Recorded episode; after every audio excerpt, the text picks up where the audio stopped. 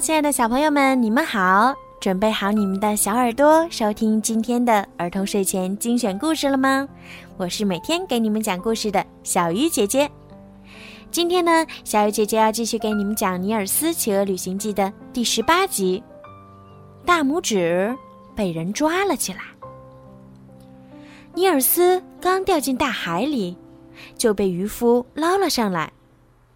渔夫抓到一个小人儿，高兴极了。他带着尼尔斯回了家，没想到，他一到家，立刻就被大雁和各种鸟围了起来。最后，他在窗台上放了个洋娃娃冒充尼尔斯，才骗过了大雁们。然后，他迅速的把尼尔斯放在了鱼篓里，背着他来到了斯康森公园。他想把尼尔斯卖给公园里的总管。好赚一笔钱。斯康森公园有一个名叫克莱门特·拉尔森的小老头，他是公园里的演奏师。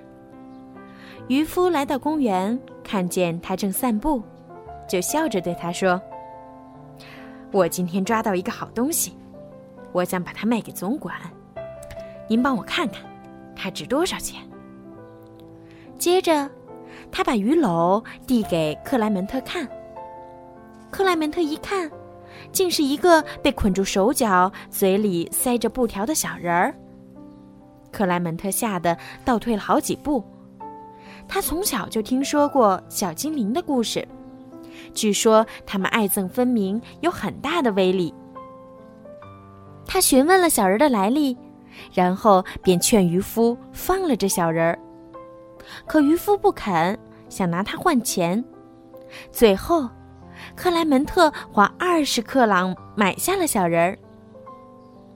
克莱门特把尼尔斯带到了一个屋子里，他说：“我可以给你自由，但是你要答应我一个条件，你必须在公园里待一段时间，直到我答应你离开公园为止。”尼尔斯看着克莱门特，一句话也没说。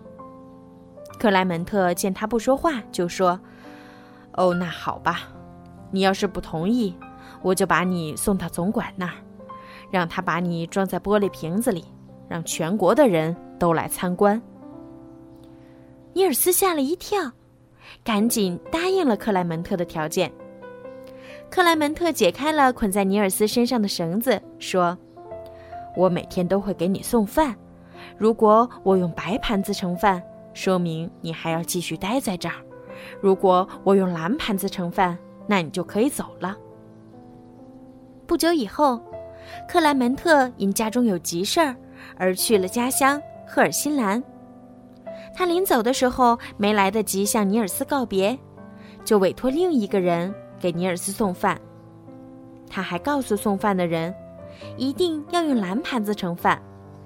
可惜的是。那个人并没有把这件事儿放在心上，而是继续用白盘子给尼尔斯送饭。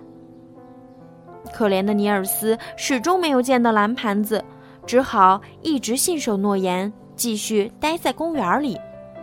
尼尔斯被渔夫从大海里救了出来，但紧接着又被渔夫卖给了公园里的一个演奏师克莱门特，真是一波三折。好在克莱门特对小精灵心存敬畏，并没有伤害尼尔斯，只是与尼尔斯口头约定，让他待上一段时间再放他走。中途，克莱门特由于家中有事儿突然辞别，尼尔斯本可以借机逃走，但他始终信守承诺，待在那儿。